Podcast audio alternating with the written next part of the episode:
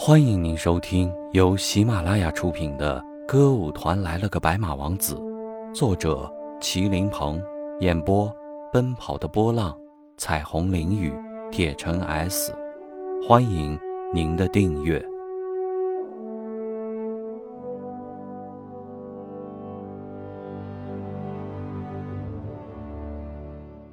第六十集，山花为什么这样红？如果吴才能真的是个很有心机、时刻想为自己谋取利益的人，这个时候就正是他获取个人利益的最好机会。首先，他是团长，团长抓政治戏，名正言顺。况且他本身就是搞创作、写剧本的。以前他没当团长时，就为团里写过四个小戏、两个大戏，而且演出效果都不错。如果那时候全国有文艺汇演的话，他的剧本很有可能会获奖。可惜的是那几年没有文艺汇演。可是现在大好的机会来了，他是团长，完全有权决定由他自己来写这个戏。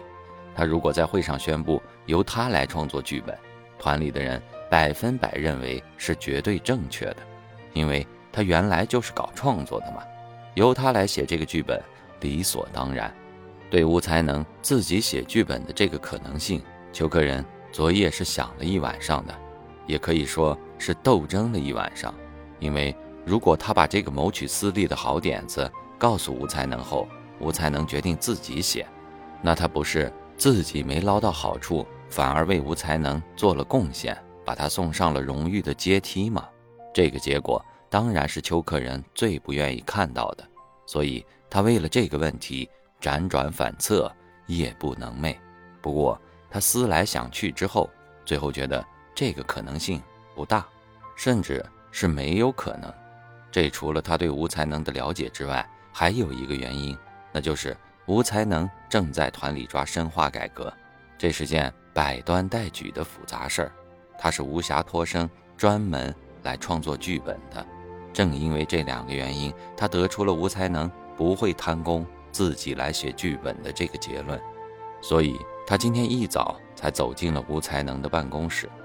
果然，邱克仁的判断是对的，吴才能根本就没想过要利用这个大好机会为自己谋私利。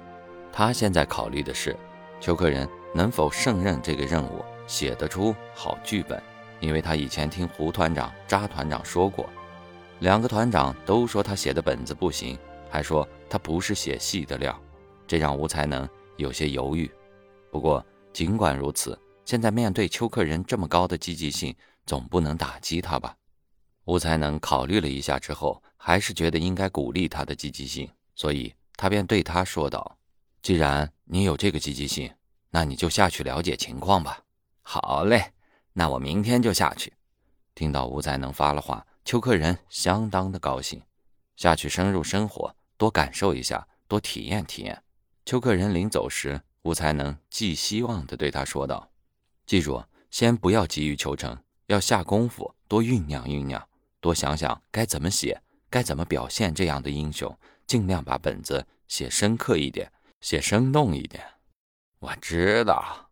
邱克仁兴奋地离开了办公室。第二天一早，邱克仁。就坐县里的班车到枫树坪乡去了。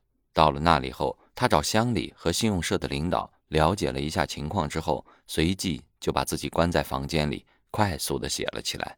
因为他知道，像这样有轰动效应，又是讴歌当代英雄题材的作品，一定要分秒必争的赶时间。只要赶快把它搞出来，就有希望；如果等它冷下来了，就没有什么利用的价值了。所以他要尽量快的把它写出来。剧本居然在第三天的夜里真的写出来了，三天时间写出了一个大型剧本，这绝对是世界纪录。就在他下乡后的第五天，他就风尘仆仆的赶回来了。由于在乡下急于写剧本，又没有睡好觉，又吃的不好，他显得更加瘦了。当他出现在吴才能的办公室里的时候，吴才能一看见他，感到很奇怪，他还以为他是回来拿东西的。哎，呃，你怎么这么快就回来了？是不是天气冷，回来拿衣服的？嘿，拿什么衣服啊？告诉你，我的剧本写好了。什么？吴才能一下子愣住了。没想到吧？邱克人仍然是一副洋洋自得的神气。看你这发愣的样子，我就知道你没有想到。怎么这么快就写好了？你不是在开玩笑的吧？开什么玩笑？这还能骗你啊？我是什么人呢？我不是告诉过你，我从前写过好多剧本吗？我这人写剧本的特点就是一泻千里，快。那，你把剧本给我看看。邱克人从提包里拿出一叠稿纸，啪的一声放在吴才能的办公桌上。吴才能一看，首先映入眼帘的就是剧本的名字：“山花为什么这样红？”八个大字。吴才能拿起稿纸对邱克人说道：“这样，我看剧本还得花点时间，你先回去休息吧。我看完剧本后再来找你。”好嘞。邱克人走了，吴才能把门一关，一个人坐下来，认真的开始看剧本。可是他看了一半就看不下去了。当然，他还是要耐着性子看下去，因为他知道，作为领导，总不能连剧本看都不看完吧？再说，不看完怎么能发表意见呢？说不定后面有精彩之处出现呢。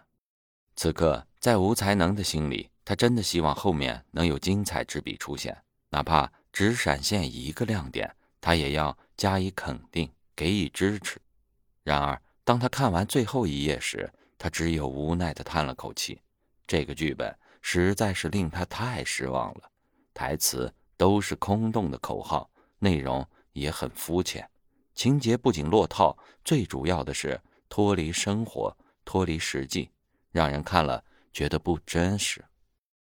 亲爱的，喜欢的话别忘了订阅加关注哦，下一集更精彩呢。